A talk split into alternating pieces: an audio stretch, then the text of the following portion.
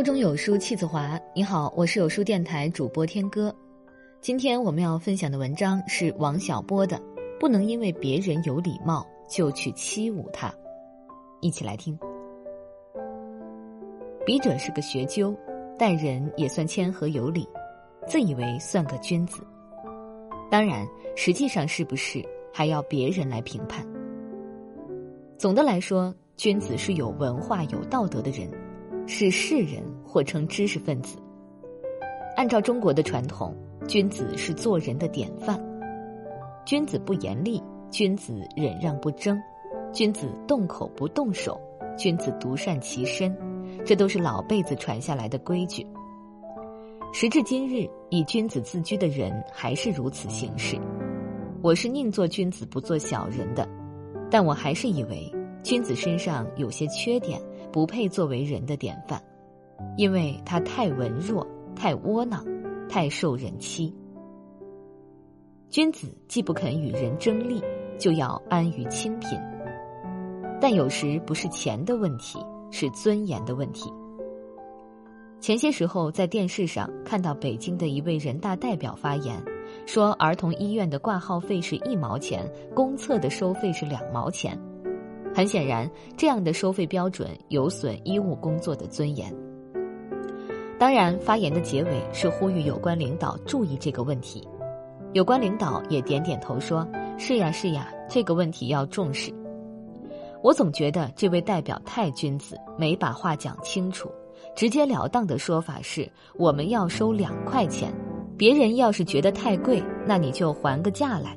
这样三下五除二就切入了正题。这样说话比较能解决问题。君子不与人争，就要受气。举例来说，我乘地铁时排队购票，总有些不三不四的人到前面加塞儿。说实在的，我有很多话要说。我排队，你为什么不排队？你忙，难道我就没有事儿？但是碍于君子的规范，讲不出口来，话憋在肚子里，难免要生气。有时气不过，就嚷嚷两句。排队排队啊，这种表达方式不够清晰，人家也不知是在说他。正确的方式是止住加塞者的鼻子，口齿清楚的说道：“先生，大家都在排队，请你也排队。”但这样一来，就陷入人与人争论的境地，肯定不是君子了。常在报纸上看到这样的消息：流氓横行不法，围观者如堵，无人上前制止。我敢断定。围观的都是君子，也很想制止，但怎么制止呢？难道上前和他打架吗？须知君子动口不动手啊！我知道英国有句俗话：“绅士动拳头，小人动刀子。”假如在场的是英国绅士，就可以上前用拳头打流氓了。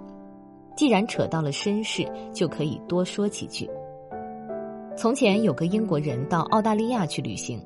过海关时，当地官员问他是干什么的，他答道：“我是一个绅士。”因为历史的原因，澳大利亚人不喜欢听到这句话，尤其不喜欢听到这句话从一个英国人嘴里说出来。那官员又问：“我问你的职业是什么？”英国人答道：“职业就是绅士。”难道你们这里没有绅士吗？这下澳大利亚人可火了，差点揍他，幸亏有人拉开了。